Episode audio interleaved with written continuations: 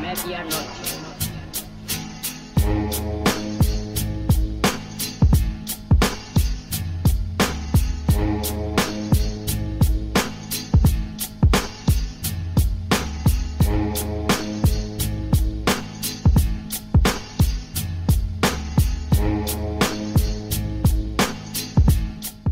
Bonjour ou bonsoir à tous en fonction du pays et de l'heure auquel vous nous écoutez. Bienvenue pour ce nouvel épisode de Bola Latina, le podcast 100% football latino de la rédaction de Lucarne Opposé. Avant de nous lancer et de partir en Uruguay aujourd'hui, je vous encourage à nous suivre sur les différents réseaux sociaux, à venir y interagir avec nous, surtout sur ceci. Je vous encourage également à consulter notre site lucarne-opposé.fr pour y lire les dernières actualités de la planète Hello et vous cultiver aussi un petit peu entre deux matchs. N'hésitez pas non plus à vous abonner à nos différentes chaînes, notamment notre chaîne YouTube, à venir y laisser aussi un pouce bleu. Je vous rappelle enfin la sortie du 11e numéro de Lucarne Opposé Magazine, un numéro spécial de près de 140 pages de culture foot avec au programme notamment la présentation d'un 11 maudit, une sélection de joueurs au destin brisé. Tous les liens pour vous le procurer, que ce soit au format digital ou au format papier, sont dans la description. Place donc à ce huitième épisode de la saison 3 de Bola Latina, et pour celui-ci, je l'ai dit, nous allons nous rendre au pays du football, en Uruguay, celui qui orne son maillot national de 4 étoiles, de 4 étoiles, pardon. Et forcément, qui dit Uruguay sur lucarne opposée, dit le retour de notre buveur de maté préféré, Jérôme Le Signe. Salut Jérôme, comment vas-tu? Très bien, très bien. Bonjour à tous. Alors écoute, on va, on va bientôt revenir au football en Uruguay, c'est justement l'objet de ce podcast. On va donc se concentrer sur le football local. On va pas parler de sélection aujourd'hui, on va pas parler des 4 étoiles, on va pas parler voilà hein, du, de la plus belle sélection du monde, n'est-ce pas? On va pas revenir sur le Maracanazo encore, mais bientôt. Bientôt, bientôt, on va en parler bientôt. Et donc, on va se concentrer, je le disais, sur ce football local qui a forcément été stoppé, comme partout dans le monde, par la pandémie euh, du Covid-19 et donc ce, virus du coronavirus qui s'est euh, répandu sur la planète. Alors justement, avant le retour du championnat, qui est pour le week-end prochain, au moment où nous enregistrons, est-ce que tu peux nous faire un petit point justement sur ce championnat, sur la situation du championnat? À quel moment a-t-il été arrêté? Euh, voilà, à quel moment a-t-il été arrêté euh, dans ces compétitions par la, euh, par la pandémie? Eh bien, le championnat uruguayen avait repris en 2017 un calendrier de type sud-américain, donc en année civile. Et donc, bah forcément, quand ça s'est arrêté à, mi-mars, quand, le championnat est arrêté, bah, ça, a été, ça a été arrêté à l'équivalent de la quatrième journée du tournoi d'ouverture. Donc très tôt dans le championnat, il n'y avait eu que trois journées de jouer et la Super Coupe qui avait été jouée en début d'année. Euh, donc le championnat s'arrête au soir, euh, au soir de la troisième journée, avec les deux grands euh, d'ailleurs assez loin au classement, hein, Peñarol ayant 4 points et National 2. Et, donc voilà, le championnat s'arrête subitement parce qu'il y a des cas qui arrivent, notamment beaucoup qui arrivent d'Europe hein, à l'époque, et, un pic vers la fin mars avec de nombreux cas en Uruguay, fin mars début avril. Euh, un pic qui va petit à petit s'estomper puisque le, le, le, confinement a été décidé, a été plutôt très bien respecté ce qui fait que rapidement, bon, là, le virus va avoir assez peu de prise finalement en Uruguay, avec un bilan euh, pour le moment, hein, parce qu'il faut jamais euh, crier victoire trop tôt apparemment avec les virus, mais avec un bilan assez positif, euh, mais très triste malgré tout, de seulement 36 morts pour le moment en Uruguay. Ouais, et donc voilà, donc on est toujours, on est toujours un petit peu, on en est où par rapport à, la, à, la, courbe de, la pandémie? Il y a toujours, il y a toujours encore beaucoup de cas en Uruguay ou ça c'est véritablement, voilà, c'est le confinement a joué son rôle? Bah, ça a très bien joué son rôle, à tel point que vers euh, fin mai, début juin, euh, quand les autorités décident de reprendre le football, il y a plus, il y a une semaine sans cas, presque, sans nouveau cas. Pendant 4-5 jours d'affilée, il n'y a aucun nouveau cas en Uruguay. Euh, et malheureusement, depuis, ça a un petit peu repris, mais dans des proportions très limitées, avec 10 à 20 cas par jour. en général, l'Uruguay a l'immense chance, par rapport aux pays voisins, d'avoir un système de tests très performant avec notamment un centre Pasteur sur place qui peut faire les tests très rapidement et de façon très efficace avec des résultats donnés sous 48 heures, qui fait qu'ils ont retrouvé pendant un temps, fin juin, début juillet, le même, nombre de cas qu'en fin mars, euh, début avril. Et ça, mais, la courbe n'a pas réaugmenté, c'est-à-dire que depuis, elle a eu tendance à baisser, euh, et on reste dans, des, dans, quelque chose de très limité, notamment limité au secteur hospitalier, malheureusement, hein, parce il y a eu beaucoup de malades dans les secteurs hospitaliers, forcément avec les hospitalisés, euh, mais sinon, ça reste très très limité. Ouais, donc on le voit, hein, ça a été, on est quand même dans un pays bien, enfin dans un cas assez différent de l'ensemble des autres pays de la Confédération. Hein, on va pas dire du continent, mais de la Confédération où certains sont encore à peine dans le pic. Hein, donc on est vraiment dans, ah. une, dans une autre situation là. Oui, et d'ailleurs, c'est l'une des, leçons, je pense, des, nouvelles contaminations de, juin-juillet. C'est que malheureusement, bah, avec le climat, avec l'environnement régional, il faudra toujours s'attendre à avoir quelques cas. C'est-à-dire que je pense qu'ils ont abandonné l'idée qu'ils avaient pu avoir pendant un temps, euh, peut-être en France aussi d'ailleurs, pendant un temps en avril-mai, l'idée de se dire, bah, après le confinement, il y aura zéro cas et on essaiera de rester comme ça. Je pense qu'ils ont compris désormais qu'il faudra vivre avec quelques cas, limiter les tracés, les limiter le plus possible, tester le plus possible mais que malheureusement, euh, en effet, au vu de l'environnement régional notamment, et comme on ne peut pas complètement fermer ses frontières, il y aura toujours quelques cas. Il y aura toujours quelques cas. De toute façon, hein, oui, tu l'as dit, hein, ça sera pareil partout. Il va falloir s'habituer à vivre avec. Et justement, on va, on va revenir un petit peu, un petit peu sur, le, sur le football. Enfin, sur les clubs d'abord. Euh, bah, on l'a vu hein, dans de nombreux pays, et notamment en Amérique du Sud. Euh, l'arrêt des compétitions a eu de véritables conséquences, parfois assez dramatiques, sur l'économie des clubs, mais aussi sur la, la situation pardon, des joueurs. Euh, qu'en a-t-il été en Uruguay? Est-ce que ça a été euh, assez violent, comme ça a été dans certains pays Je pense à la Bolivie, au Chili ou, euh, même à la Colombie? Non, ça n'a pas du tout été violent, ça s'est plutôt bien passé. Il y a eu plusieurs amortisseurs, un peu comme en France, le chômage partiel qui a très bien joué son rôle, notamment sur les joueurs, l'immense majorité ayant des salaires assez faibles, ils étaient couverts par le chômage partiel. il y a quelques exceptions pour les joueurs, par exemple les joueurs qui n'étaient pas rencontrés en Uruguay sur les six derniers mois, donc là il y a eu des systèmes de solidarité qui ont dû mettre dû être mis en place, pardon, parce qu'eux n'étaient pas éligibles au chômage partiel, mais pour les, joueurs, ça a relativement bien fonctionné. Euh, et pour les clubs, euh, jusqu'à présent aussi, euh, il n'y a pas eu de perte directe parce que Tenfield a continué à payer les droits télévisés. ils étaient obligés contractuellement. Et par contre, un certain nombre de, matchs devaient être joués dans l'année. Et là, c'est pour ça que le championnat repart et va repartir un peu fort. C'est que les, les, clubs veulent réussir à, à, à jouer cette cote-part de match nécessaire pour avoir les droits télé. Et ce qui fait que leur économie serait assez peu touchée. Euh, puisque pour le coup, bah, si les droits télé rentrent pour les clubs et que les joueurs avaient eu le chômage partiel pendant la durée du, du, confinement, bah, l'environnement euh, footballistique est préservé. Ouais, donc on, est un peu dans la situation, euh, un peu dans la situation de l'Australie, j'ai envie de te dire, où on essaye de boucler rapidement, enfin rapidement, on essaye de boucler le plus possible le, quota. Bon, même si l'Australie, les droits télé, ils se sont quand même bien fait avoir par le diffuseur. Là, c'est pas le cas.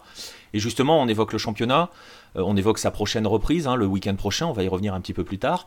Euh, les débats concernant justement cette reprise, ils ont eu lieu euh, à partir du mois de mai, hein, c'est ça? Est-ce que tu peux euh, nous donner par rapport à, quelles ont été les grandes étapes de la réflexion qui a été menée quant à l'organisation du retour du, football au pays? Et pendant longtemps, c'est le ministère de la Santé qui, en mars, avril, mai, a un peu freiné, freiné pour pas que le football reprenne. Euh, on est arrivé quand même à une situation fin mai, début juin où il y avait plus de cas dans le pays. Les centres commerciaux avaient rouvert notamment, donc euh, il y avait beaucoup de débats, de, notamment même de joueurs qui commençaient à dire mais laissez-nous faire notre métier. Euh, et c'est à ce moment-là que la, euh, la Fédération européenne de football, la OUF, euh, et le ministère des Sports sont intervenus pour mettre en place un plan assez détaillé, assez précis, avec notamment main dans la main avec le ministère de la Santé, main dans la main avec les mutuelles, les mutuelles, les, les syndicats, pardon, les mutuelles en, espagnol, c'est pour ça que je fais l'erreur, mais les syndicats de joueurs, d'arbitres et des entraîneurs qui sont venus pour mettre en place un plan tous ensemble, qui a été dévoilé de mémoire début juin.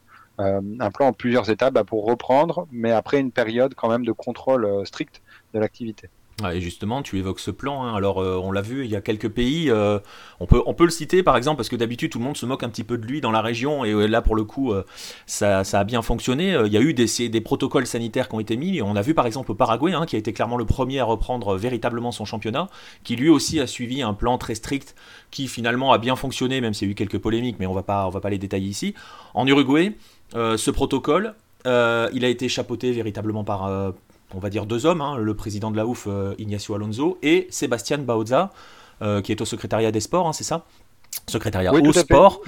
Et voilà, juste... ministère, hein, parce qu'il n'y a pas de ministère des Sports, mais c'est l'équivalent du ministre des Sports en France. Voilà, est-ce que tu peux nous, bah, justement, en profiter pour nous, nous, rappeler qui est ce, ce fameux Sébastien Baoza oui, parce que à la tête du ministère des Sports depuis euh, donc euh, mars euh, et la prise de pouvoir du, nouveau gouvernement est arrivé Sébastien Bauza, qui est un homme qui est assez connu en Uruguay puisqu'il était président de la Fédération uruguayenne de football de 2009 à 2014.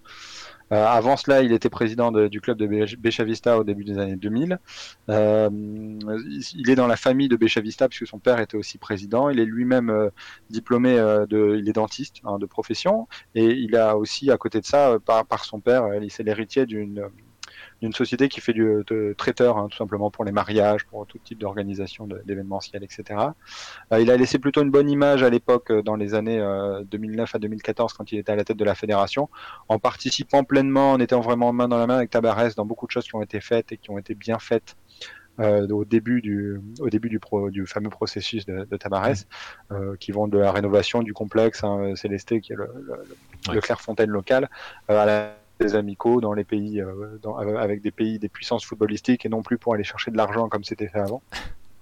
Euh, finalement, il était parti en 2014 dans des conditions un petit peu troubles de la fédération. Il avait été plus ou moins mis dehors euh, à l'époque par certains clubs qui n'aimaient pas trop sa gestion. Et, il est revenu l'année dernière dans le monde politique, donc en étant conseiller du nouveau président durant, durant sa campagne euh, pour tout ce qui était monde du sport et il avait donc été annoncé logiquement, comme euh, c'était attendu, euh, début mars, comme responsable en effet du ministère du secrétariat au sport pour être très précis. c'est plutôt quelqu'un de compétent et qui a toujours pris soin d'indiquer bon, qu'il était ministre de tous les sports au-delà du football, c'est-à-dire que c'est pas que l'ex-président de la OUF on pourrait croire qu'il arrivait à la tête de la fédération des sports. Il est vraiment euh, multisport et il essaye de mettre ça d'ailleurs dans tous ses discours c'est assez impressionnant parce qu'il veut vraiment parler de tous les sports à chaque fois alors que bon ça reste un homme de football euh, malgré tout ouais, euh, ouais. justement ça reste un homme de football et du coup ça a des enfin voilà c'est c'est aussi pour cela que peut-être que il a déjà fait ses preuves dans ce milieu-là et c'est aussi pour cela que ce, ce, protocole, on va y revenir dans un instant, hein, je vais te laisser finir sur Bautza, c'est aussi peut-être pour cela que les choses ont, ont été aussi bien faites jusqu'ici. Oui, et ça a été bien fait vraiment. Alors c'est rare, c'est rare dans tous les pays maintenant, mais c'est aussi rare en Uruguay. Ça a été fait de façon un peu transpartisane et, assez bien fait dans un accord avec un peu tout le monde, parce que notamment même il y a des euh, qu'on soit bien d'accord, ça est plutôt quelqu'un de droite, hein, comme vous l'aurez compris, parce que le nouveau président euh, dont, il est le ministre est, quelqu'un de droite euh, du Parti national, pour être très précis. mais il a été aidé en cela, c'est-à-dire que la, majorité du, de, de, ce qu'on a vu de du processus qui a été mis en place euh, l'a été fait en, main dans la main avec le syndicat de joueurs euh, et les syndicats d'entraîneurs et d'arbitres qui sont plutôt des mouvements de gauche, surtout pour le syndicat de joueurs euh, depuis, depuis sa reprise en main il y a cela 2-3 ans. donc ça a été plutôt bien fait, plutôt en bonne intelligence, comme beaucoup d'autres choses qui ont été faites dans cette période pour, sur le football uruguayen. Et, ça, ça a beaucoup aidé, avec forcément aussi bah, la baisse du nombre de contaminations, parce que par, rapport au Paraguay, le fait qu'il y ait beaucoup moins de cas en Uruguay aide aussi peut-être un peu à organiser ça plus, sereinement. Euh, mais c'est vrai que la, deuxième chose qui fait que ça a bien fonctionné, c'est un, petit côté transpartisan de tout ce qui a été mis en place. Euh, jusqu'à présent. Oui, justement, hein, j'allais justement l'évoquer, le fait que ça a été le fruit d'une longue consultation avec toutes les parties prenantes. Euh, justement, ce plan, il repose sur quatre phases qui ont été mises en place. Bah, justement, est-ce que tu peux nous, nous, nous détailler ces quatre phases et euh, nous, nous expliquer, enfin même si tu l'as déjà fait en partie, expliquer euh, la genèse de ce protocole ben, la genèse du protocole, elle date depuis mars. Hein. C'est-à-dire qu'à partir du moment où le championnat décide d'être arrêté, euh, il y a une commission qui est créée, notamment entre les, syndicats et, la OUF, pour essayer de mettre en place quelque chose en fonction de ce qui est, fait à l'étranger, de voir pour faire au mieux, quoi, disons. Même si à l'époque, c'est absolument pas dans les plans de, rouvrir immédiatement. Euh, et donc un plan est mis en place avec euh, bah, une première étape qui est un test global de tous les joueurs, euh, de tous les clubs, de tous les encadrements aussi pour vérifier qu'il n'y ait pas de cas. Les tests sont faits sous forme de pool, c'est-à-dire qu'ils font grosso modo une équipe, ils mettent tous les tests ensemble, ils voient s'il y en a un qui est positif ou si tout est négatif, bah, ils savent que c'est négatif pour tout le monde. C'est ce qu'ils ont fait début juin, entre le, le 1er et le 15 juin, pour, pour la reprise, avant la reprise, puisque c'était nécessaire, nécessaire avant la reprise de vérifier que personne n'était contaminé, et c'était le cas, personne n'était contaminé. Ça leur a permis de prendre la, première phase après qui était un entraînement euh, par petits groupes séparés où ils s'entraînaient par avec deux horaires par exemple par club, euh, c'est-à-dire euh, des, entraînements le matin et des entraînements l'après-midi pour pas faire venir tout le monde en même temps, et c'est sur des moitiés de terrain séparées pour conserver par groupe de 4 ou 5. une deuxième étape avant ensuite qui était les entraînements collectifs où là bah, ça a repris qu'un donc c'était des, phases par période de 15 jours hein. et donc après des entraînements collectifs ont repris pendant 15 jours là ça rejouait au football normalement mais au sein d'un club il y a une troisième phase là qui s'achève, qui s'est achevée ce week-end, qui était la phase des amicaux. C'est-à-dire que depuis 15 jours, on voit euh, de nouveau des, matchs de football en Uruguay qui étaient des amicaux entre les clubs, euh, qui ont été organisés dans les stades à huis clos évidemment toujours, mais euh, entre entre les clubs. Et donc là, la, dernière phase, qui est la dernière phase, qui est le lancement un peu de la fusée, qui est la reprise officielle du championnat le week-end prochain. Euh, et il y aura toujours évidemment donc plusieurs, plusieurs conditions pour que ça fonctionne, c'est-à-dire que toujours le huis clos, toujours euh, le, principe de ne pas partager les bouteilles, par exemple, de nettoyer chacun ses maillots, de voilà, de, ne pas fêter les buts aussi tous ensemble en se regroupant à 12 sur une personne. Bon courage ça. oui, parce que jusqu'ici ça marche pas ça. Oui, mais après, ça, ça, va dépendre aussi des matchs, parce que c'est sûr que s'il y a un but euh, dans le Classico des Peñarol voilà. 93e minute, je t'annonce que éventuellement la montagne humaine pourrait être supérieure au nombre de joueurs euh, sur l'équipe. Mais, mais dans, l'ensemble, on a vu quand même que c'était. L'éducation a bien fonctionné dans la phase de test, c'est-à-dire que la phase 0 a, été accompagnée de quelque chose que j'ai pas décrit, mais qui était en plus de ça, ils ont fait beaucoup de réunions avec les médecins pour expliquer aux joueurs comment ça fonctionnait, ce qu'il fallait faire, ce qu'il fallait pas faire, et il faut jamais oublier que voilà, il y avait toute une partie éducative euh, en plus qui a, eu une importance, je pense, euh, aussi importante euh, voilà, que, tout ce qui a pu être fait par ailleurs sur les tests, etc. Ouais, parce que ça, par exemple, c'est un volet. Euh, tu vois, on évoquait le Paraguay hein, qui a repris parce que lui aussi a mis une procédure où lui aussi, hein, il est passé par euh, des entraînements plus ou moins en petits groupes, collectifs, une phase de match amicaux sur quelques jours, enfin sur quelques semaines, on va dire, avant de reprendre. Mais bon, on a eu quand même pas mal de dérives au niveau des joueurs, avec des joueurs qui étaient censés être confinés pendant deux mois, qui finalement se sont retrouvés à se promener dans la nature. On a même eu des gars qui se sont plantés en bagnole Enfin voilà, c'était fantastique. Là en Uruguay, avec cette phase d'éducation des joueurs, euh, les protocoles ont été respectés. Hein. Jusqu'à présent, ils l'ont été. Donc euh, après, c'est toujours le problème, c'est qu'il faut que ce soit, faut que ça continue, évidemment. Euh, mais jusqu'à présent, écoute, ça a plutôt bien fonctionné et c'est vrai que, que de ce qu'on de ce qu'on a vu, il n'y a, a, eu aucun incident jusqu'à présent, aucune sortie dans les médias, aucun, aucun quoi que ce soit qui fait que si demain il devait y avoir un problème, on puisse dire c'est vraiment la faute du joueur. Ouais, voilà. Et euh, on a une idée de. Parce que là, tu disais, hein, on, va, on va y revenir un petit peu. On va, on va l'évoquer, la reprise, euh, en, fin, en fin de podcast.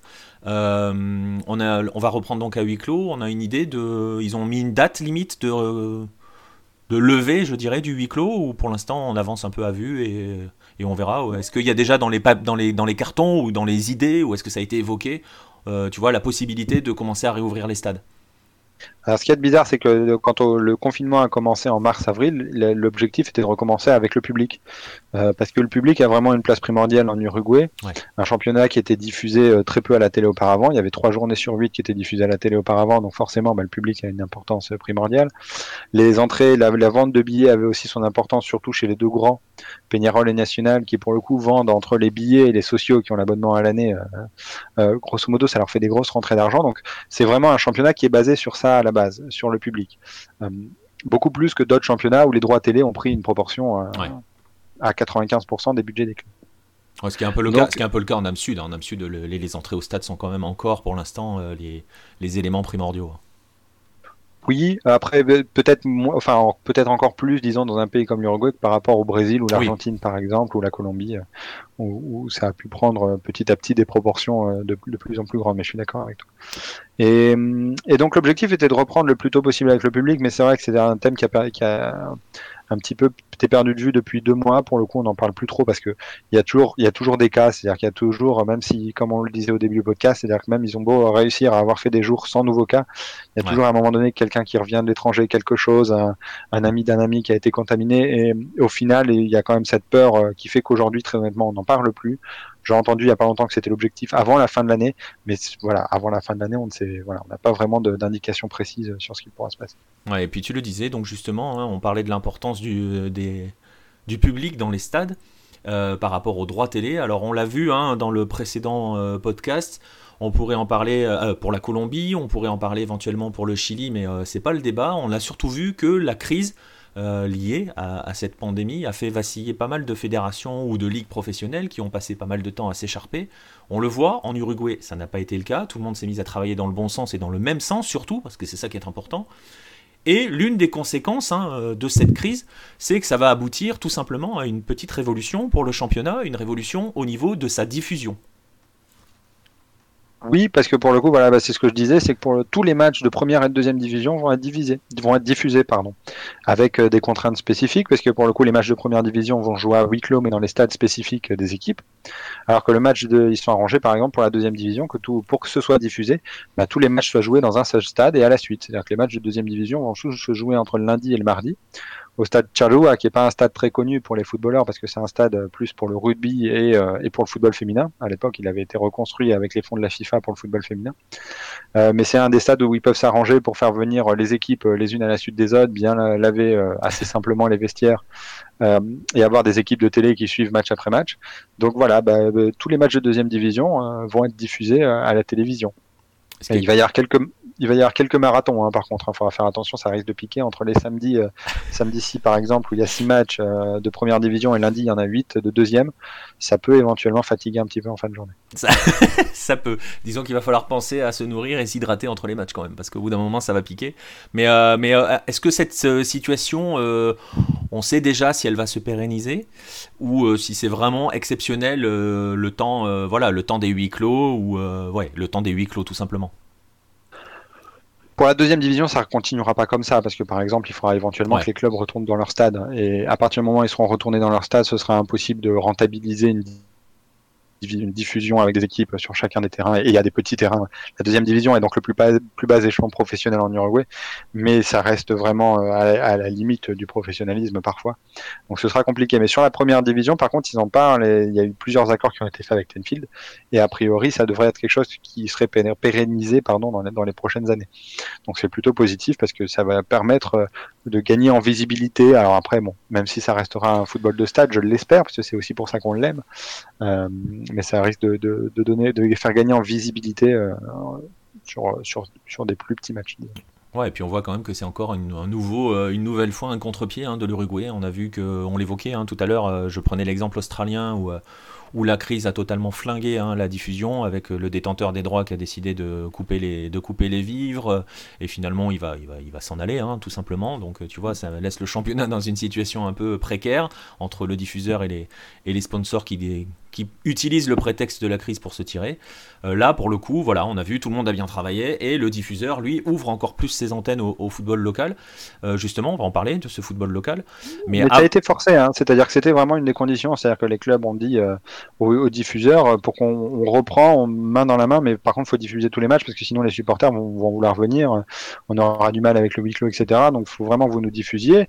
Et le diffuseur a, a bien négocié cela, et donc ça reprend, et je pense que c'est vraiment du gagnant-gagnant pour tout le monde au final.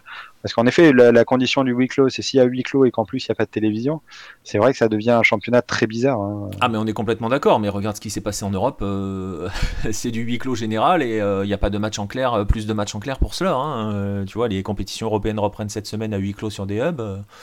Il n'y aura pas de diffusion en clair de la Ligue des Champions ou de l'Europa League. Donc, Alors, on ne peut-être pas compte, mais la diffusion ne sera pas en clair. Il hein. faudra toujours avoir le paquet qui est la même chose qui est le paquet standard du football européen qui revient à 9-10 euros par mois, donc c'est pas non plus. Ben, oui, mais c'est la, la, base, c'est-à-dire que le supporter l'a de toute façon.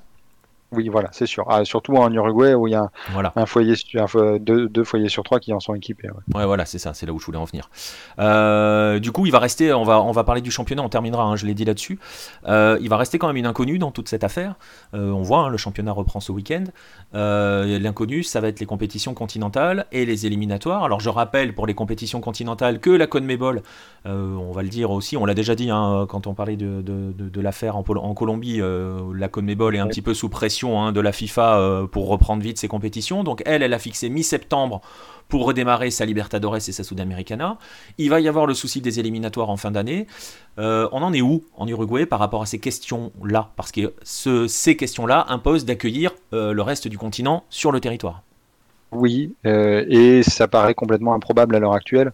C'est-à-dire que le gouvernement a bien spécifié, euh, encore il y, a, cela quelques jours, que n'importe quel club qui partira à l'étranger devrait respecter une, quatorzaine, une quarantaine de, deux semaines euh, de retour au pays. Donc ça flinguerait complètement le championnat, parce que s'il y a deux semaines entre chaque journée de Libertadores, ça veut dire que le championnat peut plus jouer.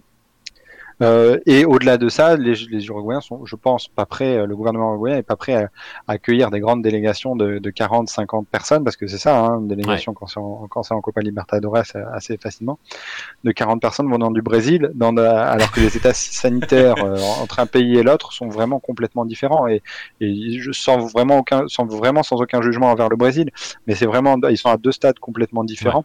Donc c'est complètement impossible et ça a fait rire, pour être complètement honnête, et c'est assez triste, mais ça a fait rire beaucoup de personnes quand la quand Conmebol a annoncé que la Libertadores reprendrait mi-septembre. Ça paraît complètement improbable et hum, ils font tout l'inverse de, de, ce qu'avait fait l'Uruguay, qui au départ avait pas donné de date de lancement, c'est-à-dire on va fonctionner par phase, on va voir comment on évolue mais en expliquant le chemin sans expliquer quand est-ce que ça reprendra, la Conmebol fait exactement l'inverse, c'est-à-dire il donne une date, mais absolument pas le moyen de savoir comment on va arriver à cette date, comment on va faire. Et il y a eu beaucoup de conjectures d'ailleurs, des choses un peu délirantes en disant aussi bah ils ont qu'à venir euh, faire venir toutes les équipes pour faire euh, en un mois de temps euh, la Libertadores en Uruguay.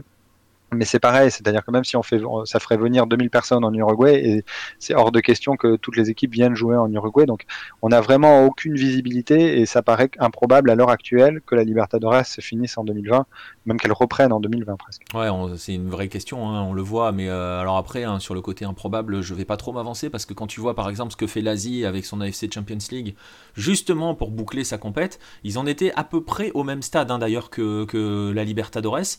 Euh, c'est-à-dire qu'on débutait à peine la phase de groupe. Donc euh, ça veut dire qu'il reste un paquet de matchs quand même à placer. Euh, quand tu vois ce que fait l'AFC par rapport à son... voilà, ils ont choisi des hubs. Hein. Tu parlais justement qu'à un moment ils envisageaient d'envoyer tout le monde en Uruguay. L'Asie, elle a fait pareil, hein. elle, va, tourner sur des hubs, et avec des calendriers totalement dingues. Hein. on en a parlé sur le site, avec des calendriers totalement dingues. Donc je vais pas trop m'avancer là-dessus, je m'avancerai pas trop là-dessus. La CONMEBOL est capable de, suivre ce, chemin totalement fou, parce qu'il y a une pression au-dessus, il y a une Coupe du Monde des clubs en décembre. Oui, mais avec euh, il y a une petite différence sur le fait que la CONMEBOL puisse prendre des décisions irrationnelles. Je, pense qu'on est à peu près tous d'accord pour savoir que c'est tout à fait possible. Euh, la différence, c'est que je pense que là, pour le coup, je sais pas quand, pour la Coupe d'Asie, où quels pays ont accepté de faire des hubs euh, et s'il y avait dans ces pays aussi peu de cas proportionnellement par rapport aux autres pays aux alentours. mais là, la vraie différence, c'est que pour le coup, il y, y, a vraiment l'Uruguay et peut-être d'ailleurs, parce que j'allais dire, il y a des pays, mais il y en a pas, il y en a plus tant que ça en Amérique du Sud mais euh, je, suis, suis pas sûr que l'Uruguay accepte de faire le hub. Ça, c'est l'autre. Euh, je suis même pas sûr du contraire. Non, je suis d'accord. Hein. Je pense qu'il y aura pas grand monde pour faire le hub. On voit l'Argentine où le ministre de la Santé a laissé évoquer qu'on reprendrait peut-être même pas le football local avant la fin de l'année. Euh, la Colombie, les aéroports sont fermés. Je crois que c'est pareil au Pérou. Donc oui, non, il y aura personne. Si, il y aura le Brésil éventuellement. Parce que bon, voilà, hein, on, l'a dit, on va pas émettre de jugement, mais le Brésil est plutôt un peu particulier dans sa gestion de la crise. Donc euh, voilà, ils peuvent tout à fait euh, décider d'envoyer tout le monde au Brésil ou alors au Paraguay, vu que les conditions sont à peu près normales, entre guillemets. Oui, mais après, pareil, dans ce cas-là, les, Enfin, je, pense vraiment qu'on pourrait assister dans ce cas-là à des renoncements, c'est-à-dire qu'il y a des équipes, euh, notamment en Uruguay. Alors, il faudrait voir les conséquences, c'est plus ça qui pourrait être problématique, parce que la CONMEBOL est aussi capable de décisions irrationnelles pour punir des équipes dans ces cas-là. Mais dans ce cas-là, il y aurait des renoncements, c'est-à-dire que les, équipes uruguayennes ont vraiment tout intérêt à dire écoutez, faites sans nous et on se revoit l'année prochaine. Exactement. Et bien justement, alors on va terminer. Hein, je l'avais annoncé, j'ai fait un peu, ça a été un peu le teasing euh, fil rouge de, ce podcast. Le championnat reprend donc ce week-end. Et puis comme on a été bien sage, comme l'Uruguay a bien travaillé, bah, et on a droit à notre petit cadeau puisque ça va démarrer direct par un classico, histoire de hein, histoire de démarrer euh, même pas tranquille, de démarrer à fond les ballons. Alors tu l'as évoqué hein, au tout début, hein, euh, c'était pas très très bien parti ni pour National ni pour Peñarol bah justement, euh, pour donner envie hein, peut-être aux gens d'aller de, de, suivre ce, ce, classico de reprise, euh, c'est dimanche, hein, c'est cela, hein, dimanche 9. Euh, Tout à fait, à 21h. À 20h, 20h heure française, 20h, 15h heure. À 20h heure française, donc dimanche 9, 20h. Bah, on va en profiter hein, et terminer ce podcast là-dessus pour faire un, petit point justement sur les, sur les deux géants. ils en sont où, notre, nos fameux National et Peñarol préférés? Ben, ils ont aussi euh, eu des conséquences euh, de, la crise quand même, parce qu'il y a eu quelques changements, notamment dans les effectifs. Euh, National s'est plutôt renforcé avec l'arrivée de Felipe Redos, qui, qui était un ancien du défenseur, qui a joué à Bruges pendant la magnifique au défenseur. au Brésil un excellent joueur.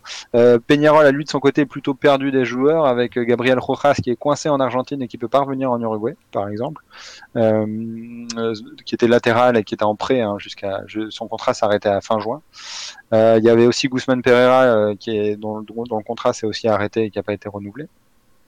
Euh, côté Peñarol. Et donc il y a quelques changements d'effectifs, euh, mais, mais les, les, ça reste le classico de la peur parce que pour le coup reprendre dès la quatrième journée par un match avec autant d'enjeux est très dur pour les deux équipes.